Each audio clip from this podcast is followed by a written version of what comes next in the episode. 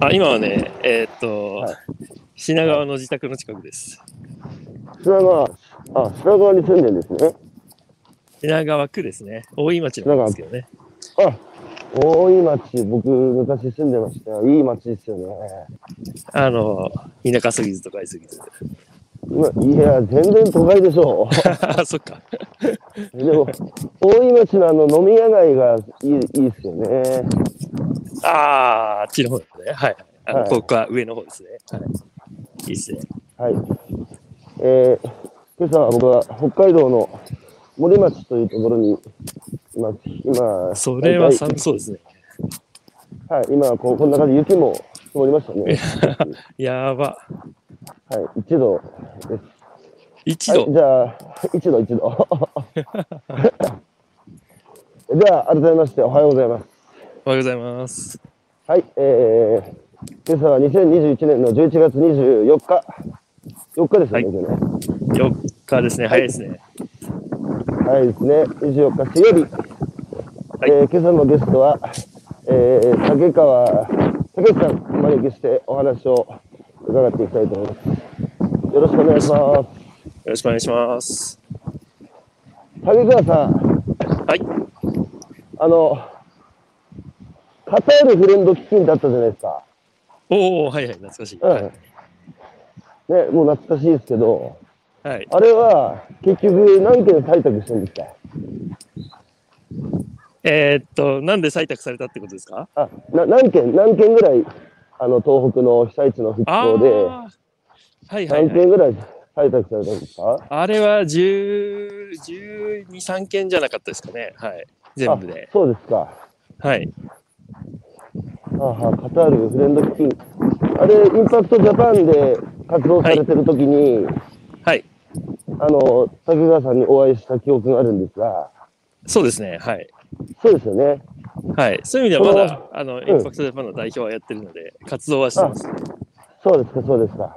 はいあ。の、竹川さんのもともと東北とのつながりっていうか、関わりっていうのは震災前あったんですか、あ、震災前はもうほとんどないですね。あの、出身もへ神奈川県ですし、働いてたのもそうですよね。東京と、まあ、あの、震災当時はうん直後にニューヨークにいたので、ほぼ。距離的にも遠かったですね。これ、じゃあ、東北に縁もゆかりもないのに、はい。あの、2014年に帰国をされてから、はい。まあ、東北の震災復興ということで、いろいろ関わりを持っていただいたわけですけど、はい。それなんでですか？東北に縁もゆかりもないのに。ああ、そうですね。やっぱり震災が衝撃的だったのが一番自分にとっては大きいですけど、うんあのー当時を振り返ると2011年の4月に私ニューヨークに行くことに決まってて、向こうでうん。デラウェア州に登記して会社を作って、まあ教育系の会社なんですけど、やるの決まってたんですけど、あの、日本の会社と関わりがあったの。で、日本に311はいたんですよね。はいはいはい。で、日本で、東京で一応被災して、うん、でもその東北のそのえ大きさっていうのは分からなかった当時、あの瞬間は、まあ、自分の中でもう圧倒的に一番大きい揺れでしたし、うん、あの歩いて帰んなきゃいけないとか、物があのコンビニからなくなっちゃうとかっていうのはうん。目の当たりにして、うん、でも3日後ぐらいにあのもう飛行機飛んでたんで、あのうん。羽田から出たんですけど、うん、それがなんかですね、ああ、なるほど。日本、日本大切なものをあの捨てて、捨ててしまうような感覚になって、それそれをまあよくあ覚えてるんですよね、その離陸の時なるほど。で、向こうに行ったら行ったで、その、うん、うん、アメリカ人にとっては、東北だろうと東京だろうと分かんないじゃないですか。で、うん。あの、それそれこそ CNN とかだともう、あの、津波でな街が飲み込まれるような衝撃的な映像しか流れてなかった向こうの、向こうのメディアでは。そうすると、まあ、誰にやってもお前大丈夫かとか、お前の家族大丈夫かって言われるんですよね。うん、うん。そうなるとなんか、故郷を横須賀とか言ってらんなくてですね、むしろ、その瞬間、まあ、故郷がジャパンになったというか、ああ、なるほど。なんで、その、その原体験がやっぱり一番強くて、なるほど。あの、まあ自分の故郷をなんとかしたいという、はい。うん。なるほど。じゃあ、2011年の、あの、3月じゃあ14日あたり、15日あたりに出たんですかね、日本を。そうですね。はい。本当に15日とかだと思いますね。はい。じゃあ、後ろ側に引かれながら、少し後ろめたさを感じながらも、はい。アメリカに行って、はい。行ったら行ったで向こうに日本はどうなんだっていう、うん。もうそうか、横田も東北もないからね、日本人として、はい。あの、強烈な自我っていうか、アイデンティティも意識して、うん。まあ、なので2014年に帰国してからは、まあ、はじゃあ関わろうってことで、遅ればせながら、あの、東北の復興、震災復興に関わっていったってことなんですね。そうですね。もっと言うと、もう直後から向こうでは関わっていてですね、例えば。あの、はい卒業したビジネススクールの、うん。えー僕、ハーバードビジネススクールに卒業したのが2006年で、ちょうど、えっ、と、5年経ったところの、その、はい。タイミングが2011だったので、うん。あの、要は海外の友達とかってもう日本に何かしたいっていう人いっぱいいたんですよね。でも、はい手段がわからないっていうことで、えっと、はい。まあ、あの、ビジネススクールの友達と一緒に、英語で3つぐらいの寄付先を作ったサイト作って、それで、あの、えー卒業生たちから募金を集めるとかいうのもやったりとか、それも数千万集まったんですけど、なんかそれはそれで、それはそれでその、なんていうんですかね、募金を集めて渡すだけだと、うん、うん。まあ自分自身も自分で企業を起業して自分で事業やってる人間だったので、はい、はい。その寄付を集めて渡すのもいいんですけど、やっぱり自分でなんかインパクトをあることをちゃんとやりたいなっていうのが、うん、まあ。ですから2011年の末ぐらいからずっとアメリカから準備はしてましたね。2014年に立ち上げる前にもですね。なるほど。じゃあもう準備をして、えーした上で帰ってきたわけですね。そうですね。あの、はい。ちなみにハーバード大学だったか、ハーバードビジネススクールだったか、あの、はいはい。東北の被災地に関心を持って来てくれて、で、僕らの東北タベル通信やってる NPO 東北開墾にも来てもらってヒアリング受けたんですけど、はいはい。あれはハーバードビジネススクールでしたよ。ハーバード大学でしたっけ？あれビジネススクールです。はい。で、あれの立ち上げというか、あれのスタートから、まあ、やっぱり、今10年ぐらいやってますけど、そやっぱりずっとそうですね、関わってますね。はい。それも竹川さんだったか。いやいや、僕だけじゃないんですよ。あれは竹内先生ですね、一番。当時さ、当時さ、俺らからすると、ね、ハーバードビジネススクール来るってよとかって、なんでだなんでだってびっくりしたんですけど、はい。まあ、その、改めてその、ハーバードビジネススクールが、その、東北の被災地にね、学ぼうとした背景っていう、そこに当てがったのは、どういう意図です、意図だったのか。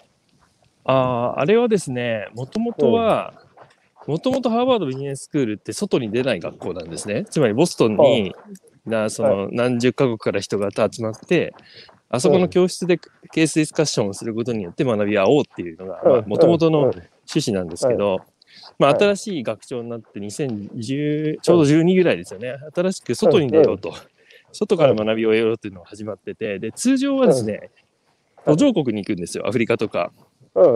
あの、なんですけれども、えーまあ、うん、震災後の日本ってある意味、なんていうんですかね、回復しなきゃいけない。はいもしくはその、はいは衝撃的な体験っていう意味では、うん、その、途上国で貧しいところにはきゅ、まあ、そうですね、あの、うん、向き合うのに匹敵するぐらいのですね、衝撃があるということで、まあ、それでうん、日本っていうのも加えられて、うん、で、やっぱり東北行ったら行ったで、その、その震災直後の、まあ、状況を知るっていうのはもちろんなんですけど、そこから立ち上がろうとする人たちの強いリーダーシップとか思いとかって、はいまさに経営者に必要な要素っていうふうにもあの言えるというのがあったので、うんえーまあ、東北でっていうのがまあもともとあったと思います。はい。ああ、なるほど。あの、何のために人は働くのかっていう、はい。その辺もすごく、すごく掘り下げられた記憶があるんですよ。ああ、そうですね。はい。うんだから、で、はい。はい。はい。いや、あのーうん。まさに何のためにっていうところで、うん。あのちょうどアメリカでもそのリーマンショックとかあってですね、それこそその時の当時の社長とかもまたこのハーバードにね、すぐ卒業生がいっぱいいたりして、で、そうするとまああ教育機関として何やってたんだとなるわけですよね。あ金儲けのためだけの人間を育てたのかと。まあそうじゃないんですけど、本当にプログラム自体は。ただ、はいやっぱり結果的にそうなってたので、じゃあもっとな、Y、Y の部分ですよね。なぜ、うんななぜお前なのか、なぜやるのかみたいな、その、うん。いわゆるビーイングというところを突き詰めようというのが、うんまあ、傾向としてはあって、それを学べるフィールドがやっぱり、東北の渡会さんとか含めて、その起業家の方には強くあったということだと思いますね。それ、あの、まあ、世界的に、まあ、日本もそうですけど、はいその、生存に必要な条件が、まあ、ほぼ、まあ、整った、まあ、成熟して豊かな社会じゃないですか。うん。うんで、まあ、20世紀世界人類の最大の課題の3つは、まあ、1つは、えーまあ、餓死、餓死する。えー、2つ目はまあ病気になって疾病、疫病で死ぬ。で、3つ目はまあ戦争っていう、まあ、みんな短命で天性を全うできない時代だったじゃないですか。うん。それがまあ、ほぼ潰されて、ほぼ、その、えーまあ、途上国の問題残ってますけども、はい。まあ、今や、飢餓で死ぬ人よりも生活習慣病で死ぬ人の方が初めて多い時代だったし、はいあ。とは戦争やテロで死ぬ人よりも自ら命を絶つ人の方が増えたうん。時代じゃないですか。はい。で、そんな中で、あの、改めてやっぱりその、何のためにっていううんところ、その、なんかその問題、課題が希少化した時代なので、課題を発見する力っていうのは、なんかロジカルなところだけじゃなくて、その感性のアートの部分っていうのが非常に、うんあの、重要だっていうふうに感じるんですけども、そういうあたりもなんか、意識されてたところはあるんですかね？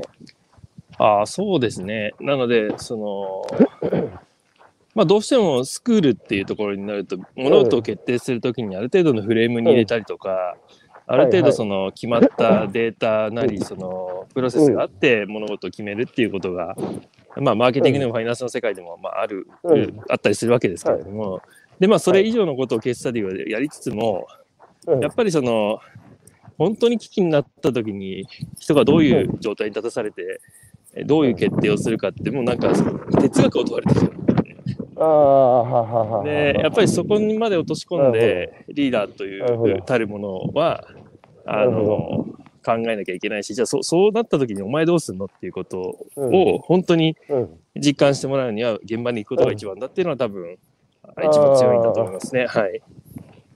なるほど。ちなみに、あの、高橋さん、教育の、教育畑にもいらっしゃいますけど、はい。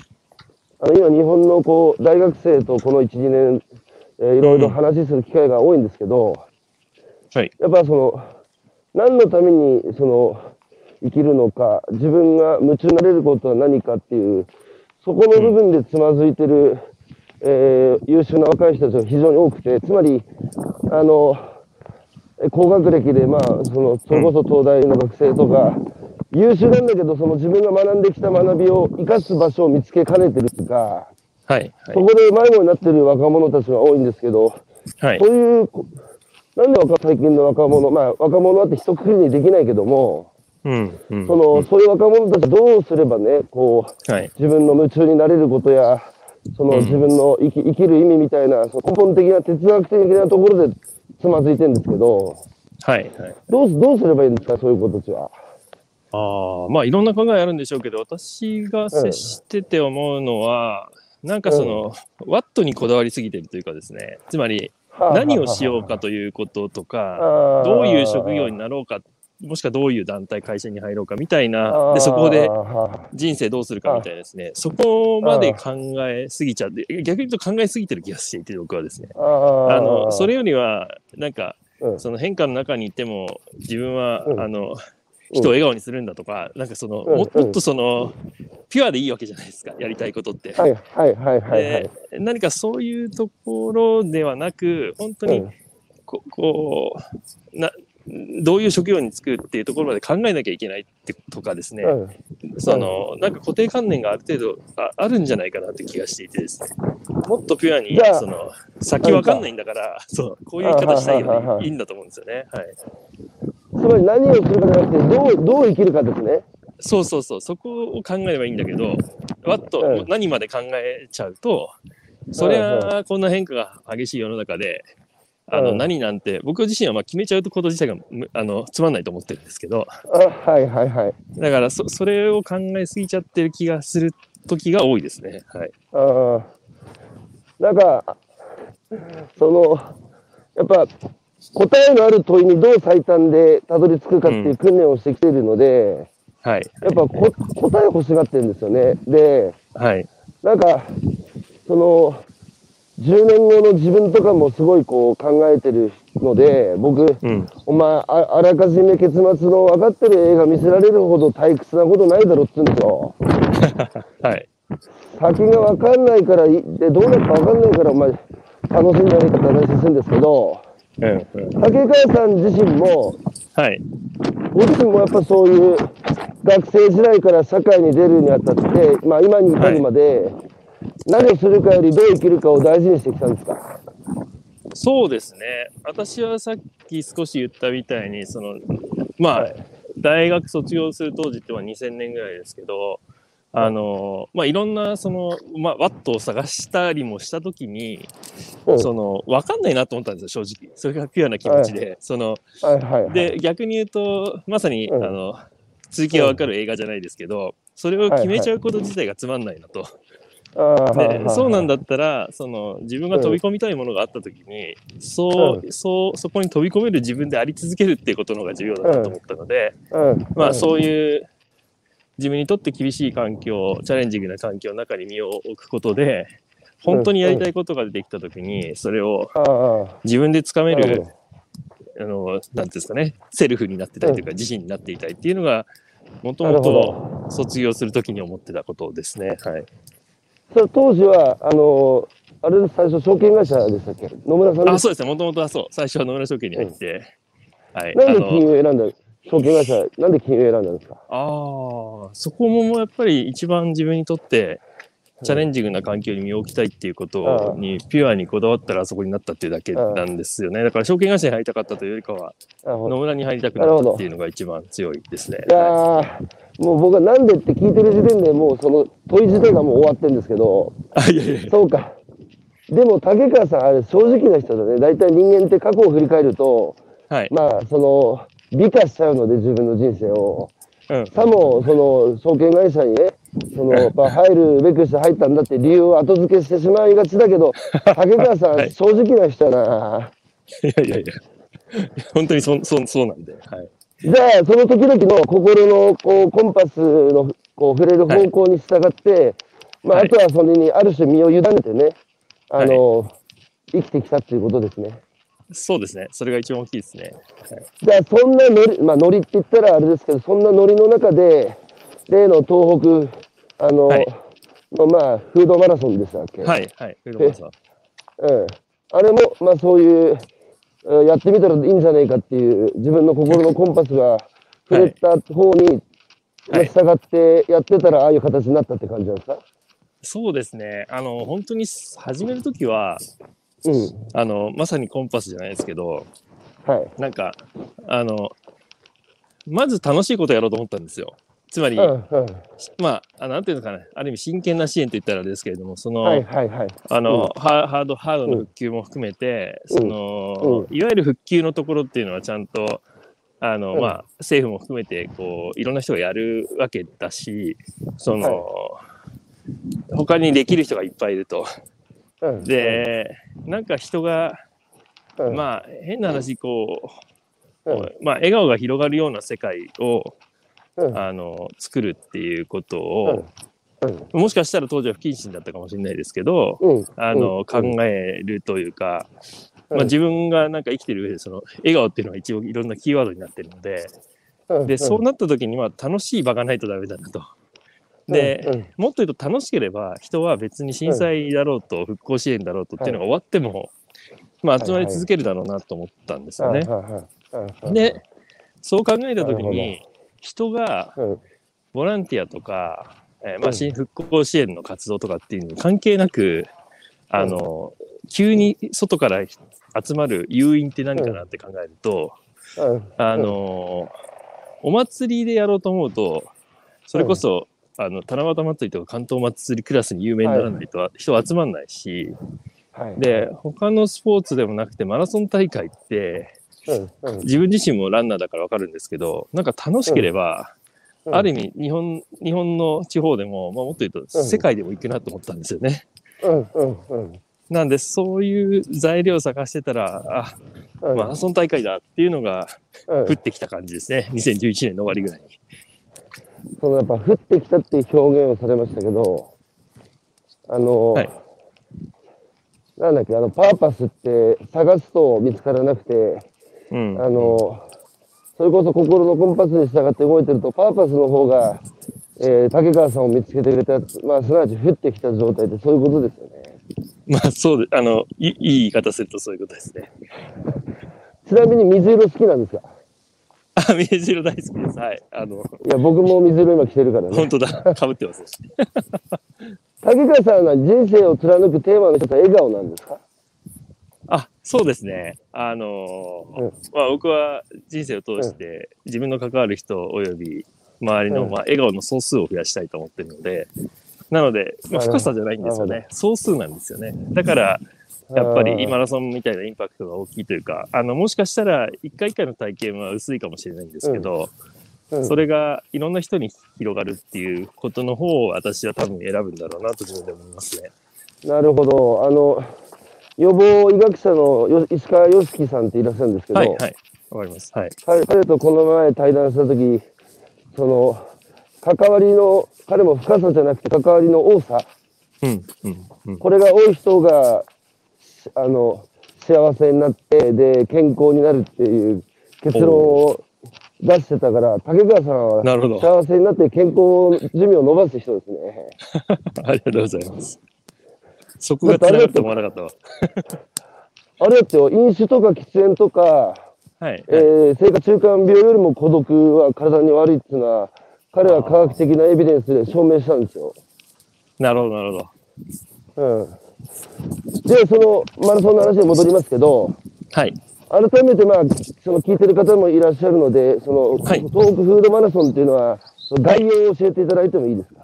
あ、もちろんです。えーっと、そうですね。毎年春に、えー宮城県の、まあ、登米市というところなんですけれども、あの、長沼フートピア公園という、まあ、長沼という湖があるんですが、そこの周りをはい、えー一周走ったらハーフで、二周走ったらフルという、えー大会なんですけれども、あの、フードマラソンといったときに、あの漢字で書く風土のフードと、あと、まあ、カタカナのフードですよね。うん。を、まあ、うん。かけていてですね。あの、何が言いたいかというと、例えばハーフ走ってフル走っている時も、まあ、地元の春のあの綺麗な景色の中を、まあ、地元のじっちゃんばっちゃんに応援してもらいながら、それも全部風土のフードだと思っていて、はい。えー走りますと。で、一番ポイントは2キロごとにあるエイドステーションで、まあ、普通の大会は、あの、スポーツドリンクとかバナナが置いてあるんですけど、えーはい。それもありますが、それだけじゃなくて、あの、東北の6県のうまいものをですね、うん。一口サイズで、えー置いているとい。うところで、あ最初の2キロ走ったら青森のリンゴ出てくるし、もう2キロ走ったら福島の桃の漬物出てくるし、もう2キロ走ったら、まあ、気仙沼のあのサンマの漬けが出てくるし、みたいなですね。そうやってあの、うん走りながらにして東北の風土のフードと FOD というかカタカナのフードをですね、楽しめるような、まあ、そんな大会でえーありまして、うん。で、プラス東北フードマラソンアンドフェスティバルって言ってるところ、アンドフェスティバルのポイントでしてですね、そうやって、はいあの外から人がランナーとして来てくれた際に、もう、あの、せっかく来てくれたんだから、東北の魅力全部ぶつけようということで、あの、メイン会場で100個ぐらいテントがあってですね、で、はいはい半分ぐらいは食のフェスティバルで、まあ、あの、うん。あの物産展やってますと。で、もう半分は、えー日本酒のフェスティバルで、あの、東北6県のですね、今だと100銘柄以上集めてますね。多分一番集まってんじゃないかな。あの、の日本酒が集まっていて、まうん。あ、あの、ランを終えたランナーたちもそうだし、普通にそれだけで来る人もたくさんいるし、うんあの、そうやってランナーだけじゃなくて、ランナーじゃない人も楽しめるお祭りマラソンっていうのをコンセプトに、えー続けている大会ですね。それ、2キロおきに食いあのフードを置いてあるって、はい。結局フルで走ると、はい。あの、お腹が空いたら食べて、お腹が空いたら食べて、えはい結局お腹いっぱいになってるんですか？それともお腹減ってる？お腹どうなんですか？えっとね、あの、はいスポーツマンシップにのっとって一人一つずつ食べてくださいって言ってるんですけど、そうならない時もたくさん、たくさんあって、あの、なので、僕らよく言われる、あの、冗談が、あの、世界で唯一、ラン前とラン後で体重が増えてるマラソン大会と言われてますね。世界で唯一。世界で唯一、そう。はいで、終わった後は日本酒を飲んで体にこう染み入って酔っ払っていくっていう最高ですね。最高なんですよ。はい。なので、そこで、えーまあ、癖になってしまうとですね、翌年も来てくれたりとか、あとやっぱりお腹空いてる時に食べたものとか、あの、疲れた後に飲んだ酒とかって、まあ、ああ、覚えてる自分のね。そうそうそう、経験から忘れるじゃないですか。そうすると、あのそうじゃなくても買ったりするんですよね。だから持ち帰りでお土産で買ってってくれたりとか、あとはその後もどっかで見つけたらですね、買ってくれたりとか、一番、なんていうんですか、僕が嬉しかった例は、香港のランナーが、うん。まあ、香港から東米まで来てですね、走りましたと。うん。で、うん。彼が一番うまかったのは日本の米がうまかったと。あの、お乾燥省でおにぎりあげてたんですよね。で、そしたら、香港のイオンで、米市の米を見つけてですね、おお 俺はこれを食うんだと言って、わざわざメッセンジャーで写真送ってくれたんですよ。でマ、ジかか。そうなった時、まあこ、こういう世界観だなと思ったんですよね、やっぱね。いやいや、関係人口ですよ、それ。そうやって、その、まさにそこできっかけを持って、関わってくれるというか、まあ、つなぎ続けてくれる人たちが、あの、素晴らしい作りたいんだなというのは、はい、思ってますね。ちなみに竹川さん自身も走る。はい。あ、僕自身も走りますね。あ僕もだから、他にも大会出てるんですけど、あの、東北のマラソンも必ず、まあ、フルは時間かかっちゃうんで、あの、運営できなくなっちゃうんで、ハーフを必ず、インカムつけながら走ってますね。そ、そこがいいですね。自分自身も楽しむと。そう。あの、なんせ、うちらの大会って、うん普通の何大会じゃないので、あの、要は現場というかですね、うん。エイドステーションがある意味魅力の大きな部分なんですよね。そうすると、うん。運営者としても、あの、本部からは見えないじゃないですか。はいはいはいはい、はい。そうすると、まあ、あの、まあ、真面目に、その、真面目にロジックつけるとすると、そういうこともあってですね、僕はうんみんなに、あとは任せて走ってくるよということを毎まあ回やもっとって、もっともらしい理、もっともらしい理由ですね。そうそうそうそう、もっともらしい理由で。はい。でも普段からマラソンをやってるんですね、竹川さん。えっと、普段もそうですね。あの、やってます。あの、普段も走るようにしてますし、まあ、年に1回ぐらい、最近もコロナで大会がなくなっちゃったりしたんで出れてないですけどね、1、2回は、フルハーフ大会は出るようにしてますね。はい。それ日常から、なんか体、いつも動かしてます？ああ、そうですね。毎週というか、うんあの、うんまあ今だと走ってる2日に1遍ぐらいかもしれないけど、はい。うん。ままさに今、今歩いてるところはいつも走ってる道ですね。あ、そうなんですね。はい。ち、ちなみにもう一つ聞きたいのが、なんでトメを選んだんですか？ああ、それもよく聞かれるんですけど、あのー最初やろうとした時ってやっぱり、まあみんな思いつくと思うんですけど、沿岸被災地でやろうとしたんですよ。うんうん。で、ただマラソン大会のポイントって、うん、数時間にわたって道を止めなきゃいけない。しかも幹線道路みたいな道をですね。はいはい。、で、それって生活にとってすごい重要なところじゃないですか。うん、で、まあ、特に最初準備してた2012年、13年を振り返った時に、うん。最初南三陸とかいくつか候補地あったんですけど、うん、南三陸の道止めるってもう数時間、数分でもとんでもないなっていうふうにあ感じたんですよね。ね。その復興車両も取ってるし、生活道路でも、うん。もう他の道路がない以上生活道路だし、あ、うん、でそう考えると逆に被災地の方々も、そのさっきの食の方、あの生産者の方とか、うん。倉本さんとかも含めて、ん。被災地の方も集まりやすい場所がいいなというふうに考え方を変えて、その時に止めて、あの、ご覧の通りかもしれませんが、あの、まあ、南三陸にも気仙沼にも石巻にもある意味、うん。1時間以内ぐらいで行ける、あの、まあ、ハブにはいはい。なれうる場所でなります、ね。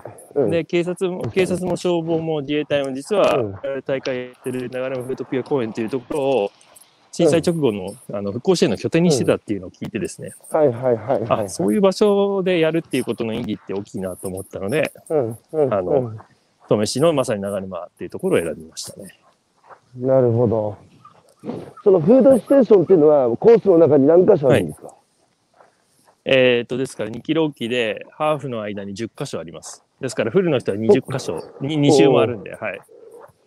そこでおもなおもてなしをするスタッフはボランティアさんってことになります、あそうですね、ボランティアもそうですし、あとは生産者ご自身で来ていただいたりもしてるので、うんまあ、そその生産者ご自身ももちろんボランティアで来ていただいてるんですけど、あのなんであの生産者ご自身がチームで来てあの調理も含めてやっていただける場合もあれば、こちらで物を買い取って、まあ、あの配るだけもしくは、うん。あのうん。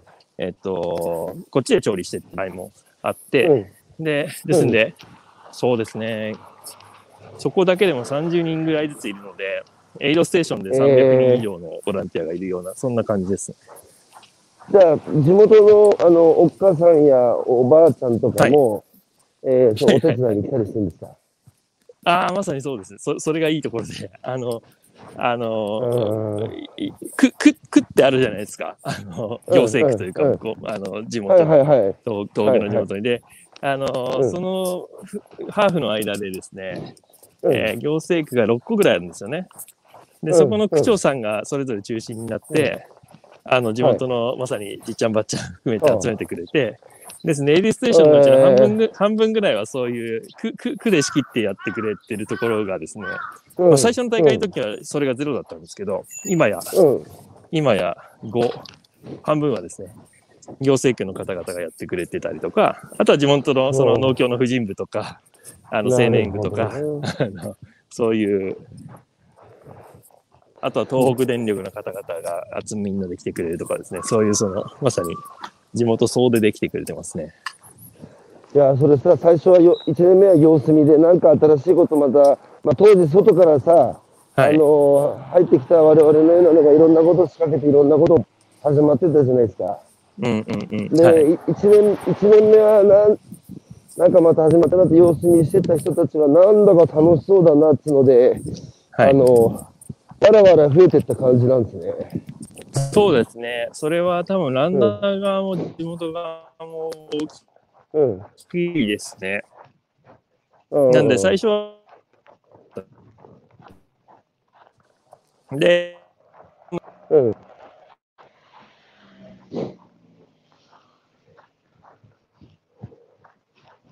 落ちましたね。北海道の森町の方が落ちてない。東京の大井町の方が落ちたっていう。この森町はね、光がほとんど通ってるんですよ、もう。人口1万5千人の町ですよ。まあでも、1年で350人ぐらいずつ減少してるけどな。10年経つと3500人減るからね。1万5000人の町でインパクトでかいよな。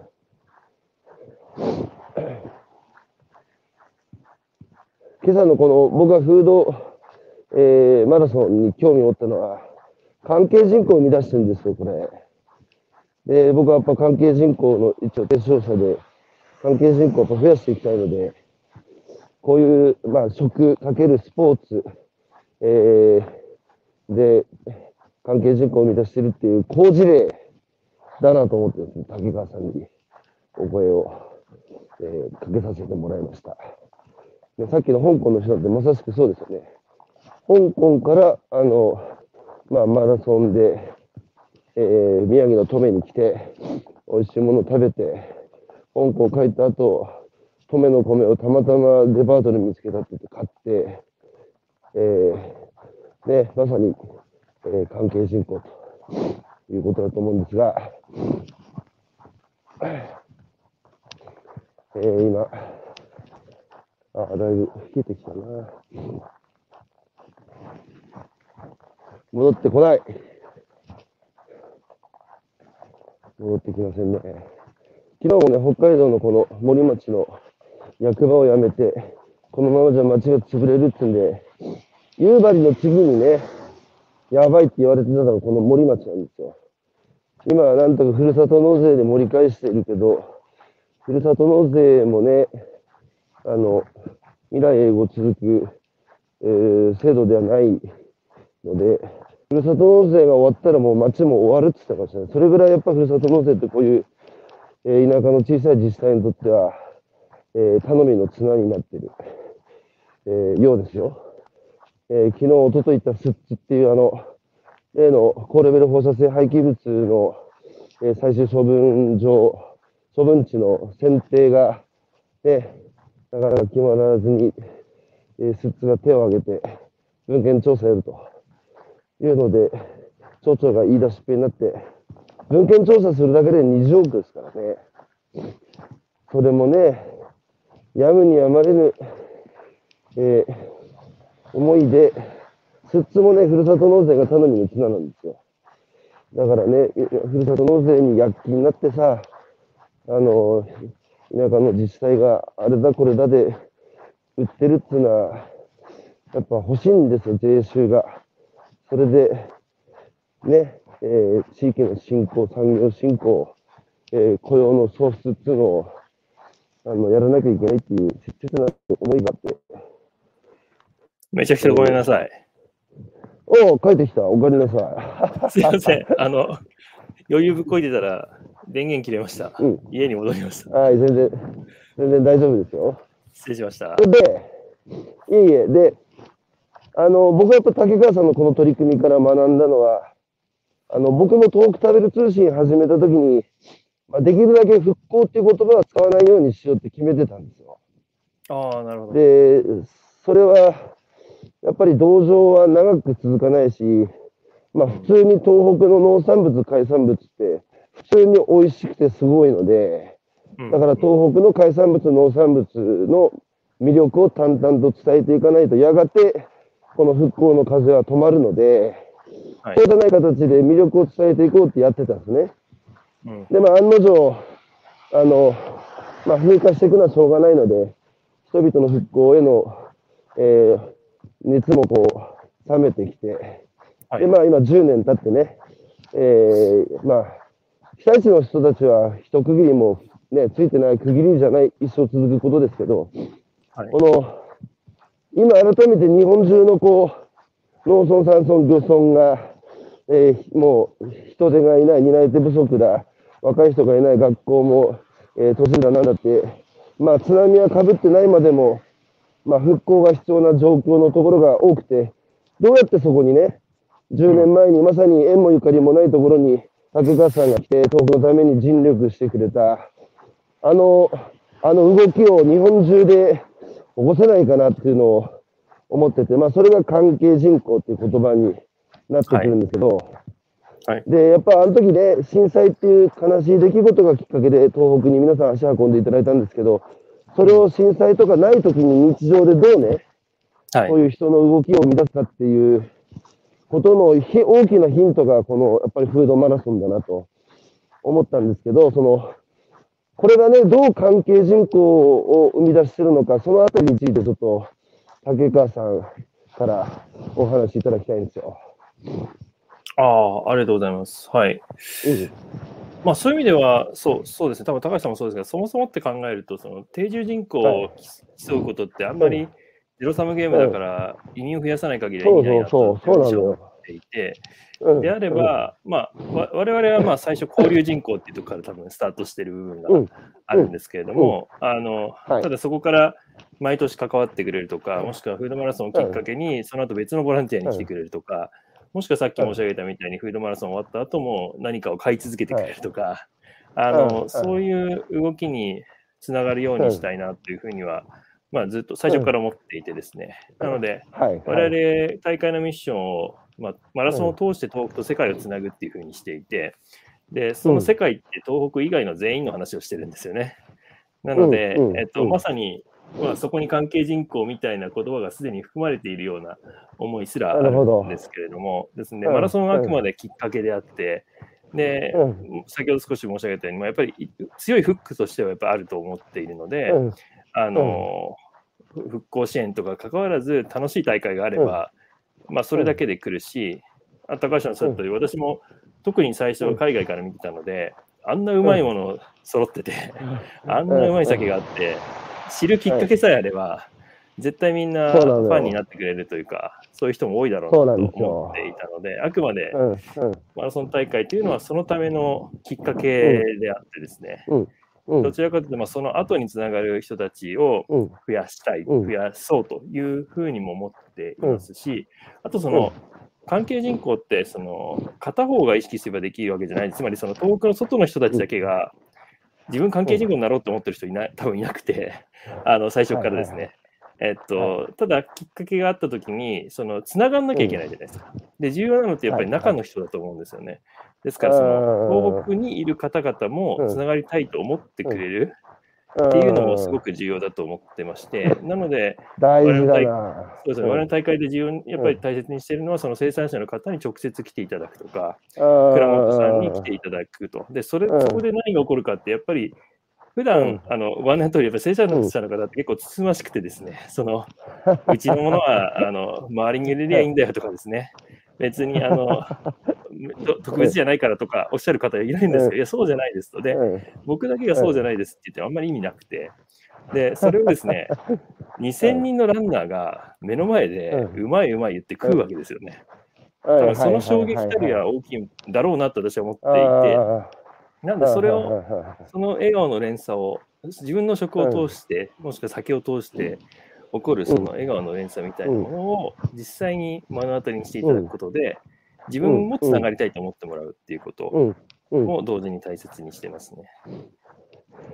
関係っていうからには、片っぽだけの片思いだと関係にならないから、やっぱり双方向で、受ける側も、外から一方的につながりたい、つながりたいと思っても、中にいる人もつながろうと思った時に初めて関係っていうのは育まれますよね、確かにね。そうそうそう、そう思うんですよね。なので、で、やっぱりうん中側も重要ですよね。うんで具体的にそのさっき香港の方のね、いいエピソードをご紹介いただきましたけど、他にもね、はい。あのそのフードマラソン通じて、やっぱリピートされる方もいるんですか、それなりに。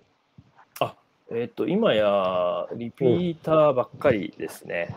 ですので、すごいな。ぁ。毎年来てくれる、この時期にっていう方がすごく多くて、で、実は去年、国内外から、国内外からですね、今、海外もうんうん。200人ぐらいはコロナ前は来てくれてたので、えー。あの、うんおそらくインバウンドという大会で考えると、まあ、あの東北の中でも一番規模として人数が来てくれるんじゃないー、かな。すごい、すごい、すごい。うん。いるけど、あのうん。まさにリピーターの方。で、香港、台湾とか、まあ、海外の方は、リピーターの方もいますし、あのうん。ファン同士でつながっていて、向こうで勝手にプロモーションしてくれてるんですよ。なので、実は我々特徴的なのは、どこも、うん。例えば JTB さんとかも一緒にあうん。のいろいろやってくれるんですけど、海外のうん。マーケティングに1円もお金使ってなくてですね、あの、えー、それこそあの紹介とか、自然発生的に。はい、楽しくてっていうので、まあ、SNS を通して広がった人たちが今、18カ国200人とかが毎年来てくすれるごい。感じにはなってますね。それは来ればね、仙台に泊まったり、まあね、マラソンだけして帰るってことじゃないだろうから、はい東北にあちこち泊まって観光地行ったり、お金も落としていただくってことですよね。そうですね、そこがやっぱり趣旨なので、ただやっぱりもったいないのは、多分正直言ってその半分ぐらいは、あの東京泊まっちゃう人もいるんですよね。もったいないなだからもっともっとその人方々にも東北の魅力をこう、ジャブッとですね、浴びせないといけないなとは思っていて、そこに一旦の課題はあるなとはずっと思ってますけど、なるはい、あの、このフードマラソンの一つのこう、着想を得た、あの、まあ、その元が、はい。竹川さんからごこの前教えてもらったけど、ヨーロッパのどっかの国でやってた、あの、はい、ワイン飲みながらね、はい。ああ、そうそう、それ、もう一回ちょっと紹介してもらってもいいですか？えーっと、フランスのメドックマラソンという大会がああって、、メドックマラソンだ、メドックマラソン。メドックワインで有名なメドック地方で、うん。毎年、まあ、収穫の秋の時期に9月にやっている大会なんですけれども、それはまさに世界中からあ8000人ぐらいのランナーが、あのそこを目指して集まってですね、で、うん。えーフルマラソンを走る大会で、それも本当に綺麗なシャトーの中をあの走るんですけれども、ぁ。一番有名なのはそれも2キロ、約2キロおきにあるエイドステーションで、それがうん。向こうの場合はですね、ワイナリー、シャトーがですね、1箇所ずつうん。エイドステーションになってるんですよ。えシャトーがえそれぞれ。もっと言うと、シャトーがそれぞれボランティア出して、うん。あの運営していてですね、持ち出しで。うん。でもっと持ち出してるのはワインで、あの、うん。えー給水じゃなくて、給ワインが出てくるっていうですね、大会 なんですよね。なの酔っで、払いじゃん、終わる頃には。そうそうそうそう、だから、あの、え本当にえ楽しく走って、うんえーまあ、まさにメドックの魅力をあの肌で感じて終われるっていうところもあるし、あとそのそこに着想を得てるっていうのはもうあのそういう意味ではそこもやっぱり一緒にフェスティバルやってたりとか、あと翌日に歩いてシャトーを回るあの走らない人でも参加できるようなツアーが、はいウォーキングツアーがあったりとかするんですよね。うん。でそれもやっぱりいろんな食、地元の魅力、風土うん、人の魅力っていうのをやっぱり集結したような取り組みっていうのをそれぞれうん。あの個別にあのイベント化してやってるなっていうのもあってですね。ですなのでな、るほど。マラソン大会だけじゃなくてフェスティバルを我々もやってるっていうのはそこからまさに着想を得てますね。ああ、なんか、海外ってワイナリー見て、そこでワインちょっと試飲して、ワイン買ってきてっていうはい。ことの奥に行くじゃないですか、その、はい。中に入り込んでって、まさに生産者にこう、触れるっていうのはマラソンならではだと思うんですけど、はい、そうですね。そのはい東北のフードマラソンも、はいやっぱこう生産者個人に会う、で、その東北のフードの中に入り込んでいくっていうので、やっぱり普通の観光と違うんですよね、これ。ああそうですね。やっぱりで人に会いに行くの、そ例えば生産者の接点って実はあの例えばうん。東京の人から見たらほとんどなくないじゃないですか。ないよね、なはい。いない。通。信みたいにしてこうまとめてくれるともちろん見るんですけど、それも直接接するっていう機会には、あのならない。自分で頑張らない限りはならないくて、うん。でマラソン大会でフラッと来てるとですね、頑張らなくても会えるんですよね。でそれはですごいいいよね、はい、美味しいなと思って食べたら、実は目の前に私作ってるんですって人がいて、で、うん、うん。あのいやいや、こういうね、例えば福島の桃の漬物だったら、いや、缶詰用の桃が、あの風評被害で売れなくなっちゃって、あのもともとやってたつけるっていうのをやったら、こうなったんですよっていう話をしてくれ、一言して言ってくれるだけでもう、うんそのそれを聞いたランナーの方は、それをまた今度自分で語り出すわけですよね、いろんな人に。いやー、それそれ。うん。はい、そういうなんか、あ,、まあ、ある意味こう、アンバサダーみたいな人を生み出すうんその仕掛けというか、には一定程度になってるかなとは思いますね。いやー、本当素晴らしい取り組みですけど、これがコロナになって、これまでね、7回開催して、合計で3万人ぐらいの集客をされたということですけど、はいはいコロナの時は、えー何、オンラインで開催したんでしたっけ？そうですね、えっと、最初は2020は、あのリアルにやろうと思ってできなくて、しまあ、ある意味延期にしたんですよね。え来はい来年集まってくださいというふうにしたんですけど、うん。で今年の4月もやっぱり集まるっていう環境じゃなかったので、えっとうん。オンラインっていう開催にしました。でそれは、うんうんシックさんと一緒になって、まあ、アプリをダウンロードしていただいて、フルなのハーフなのっていう自分の選んだ距離を、うん。それはまあどこを走ってもいいですよっていう形なんですよね。で、一方で、はい。あの食とのつながりは忘れたくなかったので、えっとうん。例えばあの、順位によってですね、ちゃんと走った人には、うん。あのほぼはい。2人に1人ぐらいは東北のうまいものが何かしら届くっていうふうにしていてですね、そうすると、あの、つながれるっていうのはあるなと思ったので、あの、そういう大会にこの前はしましたね。意外と面白かったんでしょ？あ、そうそうそうそう、なんですよ。あの、意外に面白かったのが、えっ、と、うん。やっぱり、実際に大会やってる、リアルにやってると来なきゃいけないので、さっきはい。世界18カ国とか申し上げましたけれども、まあ世界もそうですし、あと日本国内でも、まあ集まってくれるのどんぐらいだろうな、2、30都道府県からなんですよね、いつもね。うん。で、うんオンラインでやったら、なんと47まではいかなかったんですけど、45都道府県ぐらいは参加してくれていて、増えた、あの増えたあっ。という間にその広がりがあったなっていうのと、うん。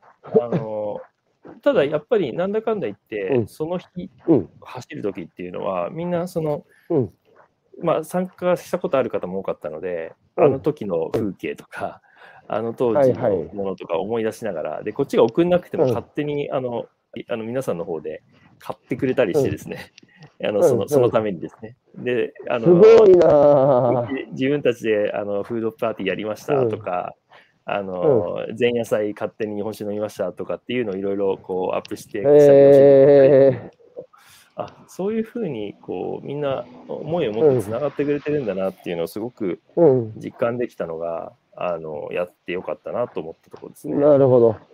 さて、えー、来年どうするんですか、はい。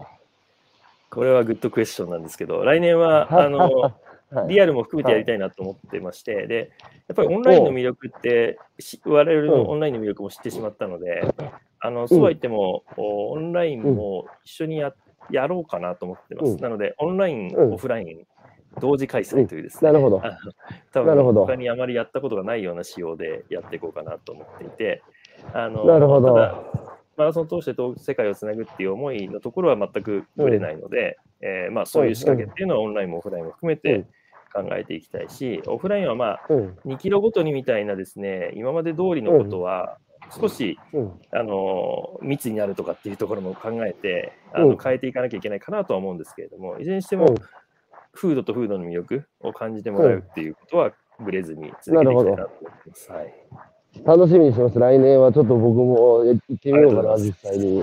ありがとうございます。萩村さん、来る？もちろんもちろん、はい、そのつもりです。おーちょっとね、ポポケマルともなんかこう連携できるといいですけど、はい、あのーまあ、これまで竹川さんのね、東北との関わりと、えー、フードマラソンの話を伺ってきましたが、はい、これはあくまで竹川さんだったら2枚目の名刺っていうか、まあ、まあ、その、趣味、趣味の範囲で、本業は、えー、あれですよね、教育の、あの、グローバル人材、はい。は AI いはい。の、こう、教材を作ってるってお話ですけど、はい。何やってるんですか？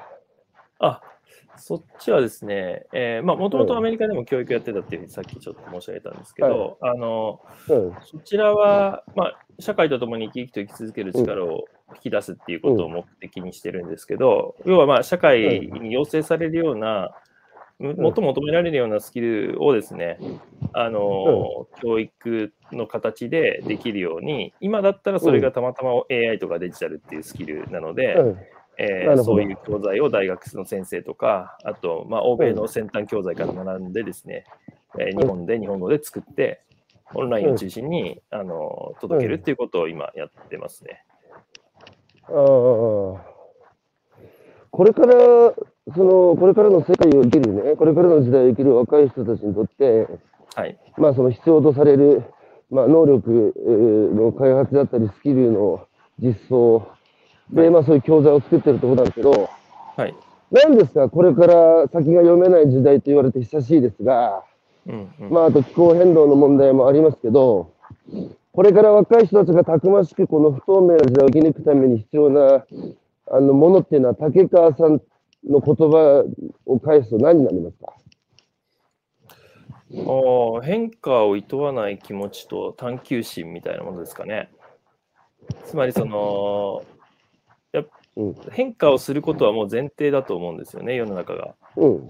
で、うん。その時に、あのー自分のやるべきこと、もしくは自分がやりたいことをこう追求していく姿勢そのものがやっぱり学びにつながりますので、あのーはいはいはもちろん変化を怖がってはいけないし、それをまあ楽しみながら、そのむしろそれをこう自分の仲間にしちゃうというか、あのんプラスにしちゃうような、あのー探求心みたいなものがやっぱり一番必要なんじゃないかなと思いますし、我々できることって結局、その探求心を育てるってことは多分もうちっちゃい頃からやらなきゃダメで、そういううん。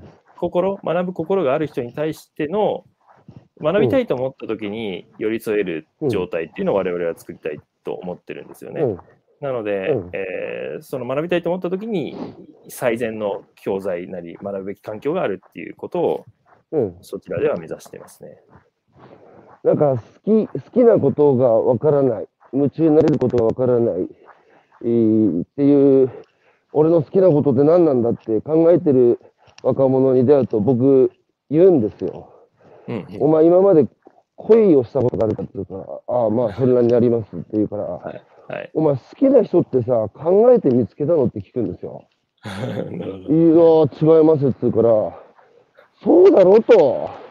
学校行ったり、大学でいろんな交流する中で気になる子がなん、なんか生まれて、気づいたら目で追いかけるようになって、家に帰ってもその子のこと考え始めて、もっと知りたいって思ってね、デートに誘ったり、あとはその子のね、お父さんがなんか死んだとかって訃報を聞いたら、なんか自分のことのように悲しくなって、その子を励ましたくなったりって、それと一緒だよ、まあ、好きなことっていうのはって僕言うんですよ。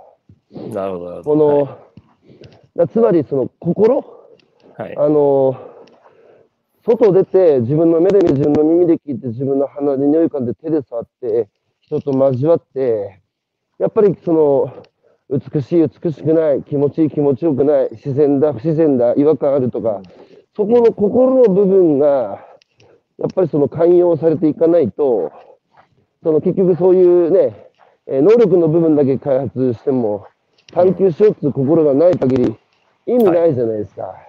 そうですね、まさに。はい。だからそことセットですよね、やっぱり、あの、やんなきゃいけないのは。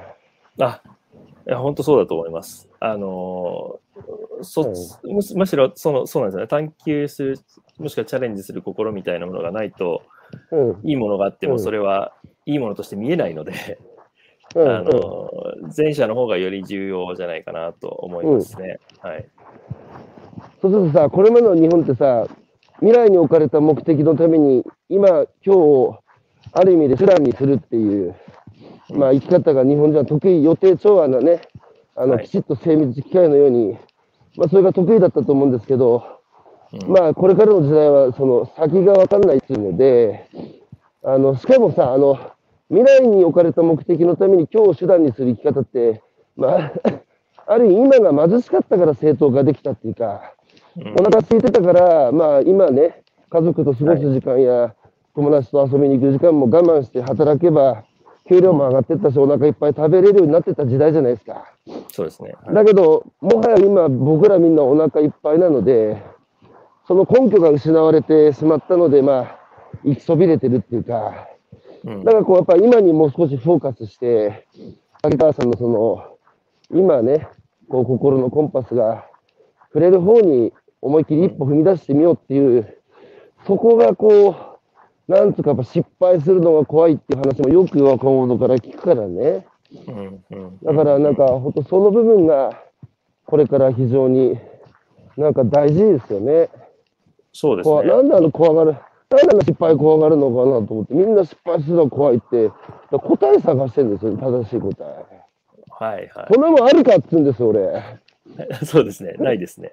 ないし、成功失敗すら自分で決めるものだと思うので、その、ああ、そう成ね。功というのが何かこう、ねうん。別に金持ちにならなきゃいけないとか、そういう指標があるわけではなくて、うん、さっき僕が申し上げた例えばじゃあ笑顔の総数を増やすとか、まあ、ぼんやりしてても成功だと思った時には、うん。自分がそれに対して満足すれば別にそれは成功なわけなんじゃないですか、だからはいそうですね。だからじ自分の中で成功の定義というのを自分で持つことに自信を持ってもらうのがまあ一番で人から決めてもらうもんじゃないよっていうことだからそうなると客観、そのね、客観的な科学的なエビデンスだなんだっていうのがばっかりだけど、主観が大事だってことですよね。俺の幸せはこうだ。はいはい俺の価値観はこうだっていう、そこはいも非常に重要だってことですね。そうそうだと思います。で、それすらも別になんか書き出してですね、あのそれからスタートするものでもなくて、あの考えながらやりゃいいと思うんですよ。で、多分本能とか感覚とかってすごい僕はピュアなもので大切にしてるんですけど、うん。それって例えば、うん。あのよくあるのがその考えても実は一番最初に考えたことが一番良かったみたいな話ってあると思うんですけど、それって結局最初に思いつくものって、そうは言ってもそれまでの自分の感あの経験とか、いやー、そうだそうだ。観みたいなものに裏打ちされてるから思いつくわけですよ。ね。うん。だから一発目の,、ああのドタカンみたいなのって結構正しかったりするのって、いややっぱりそれっ。て裏にうん。すごいこういろんな経験があるからそれを判断してるってことだと思うんで、うん。あのそこをなんかそういう感覚っていうのをどもっと大切にしてもらっていいんじゃないかなと思いますし、僕自身あの何か物事を決めるときって風呂風呂で決めるんですよ。それはあの一番お自分が素ー直に素直でいるあの感覚があるから、あの風呂ね、はい。裸になってね。そうそうそうそうそう、何もなあ周りになくて、もう携帯もあの PC もないしあの、そこで考えることって一番ピュアだったりするんで、なんかそれぐらいのノリでいいんじゃないですかね。ちなみに東北食べる通信をの命名した、えー方が ICU の出身の電通の坂本洋二さんっていいんですけど、おはいはいはい。うん、この方もお風呂場で東北食べる通信のアイデアが降ってきたって言ってまし やっぱり、そうですよね。はい 重要なことはそこではいコメントいただいてました。矢島さん、えー、宮城県丸森町の農家さんですね。おはようございます。登米といえば、おかえり目の舞台になりましたね。放送中も宮城県にはたくさんの観光客が来たと聞いています。えー佐野さん、えー東北フードマラソンフェスティバル、素晴らしいですね。え地元の方々あのが地元の食材を奉仕する四国88カ所巡りを思い浮かべました。えー白石さん、学びたい時にいると大切ですね。子供たちの探求心を育むや、大人も探求心を持って学ぶことを。いやー、これさ、ちょっともう時間ですけど、大人がまず、しけたつらしてさ、たらダメですよね。大人がまず、竹川さんのように探求心を持って好きなことどんどんやっていくっていう背中見せるのが一番の教育じゃないですかね。まあそうですよね。はい。うんそそれが、大人が笑顔で頑張ってるっていうのが一番だと思います。えー、矢島さん、エイドで地元の食べ物を提供する、しかも地元の区の方々も参加する。素晴らしいことです。香港の方が自国で富のお米を買うた話、嬉しいですね。えー幸せ、成功を感じるのは自分同感です。ありがとうございます。えー北畑さん、変化を、えー、厭わない。えー失敗を恐れない。自分の感覚を恐れない。信じる力を変える言葉です。西口さん、笑顔の総称を増やす。良いですね。マラソン愛好家で、柔軟で骨太で行動的な方ですね。素晴らしい。はい。ということで、今朝のゲストは、えーマラソン愛好家で、柔軟で、骨太で行動的な、そして情熱的な、えー竹川さんをお招きしてお話を伺ってきました。竹川さん、じゃあ次はあれだね、フードマラソンで会うのかな？あ、そうですね。はい。その前にもう考えるところでもいいかもしれないですけど、ぜひ、現地でそうですね楽しみにしてます。はい。また、じゃあ、あの、いろいろと、えー絡めるのを楽しみに絡みたいと思ってますので、よろしくお願いします。はい、ありがとうございます。はいはい。では、失礼します。お聞きいただいて皆さんありがとうございました。どうも。ありがとうございました。では、失礼します。はい失礼しますどうもありがとうございます。ありがとうございました。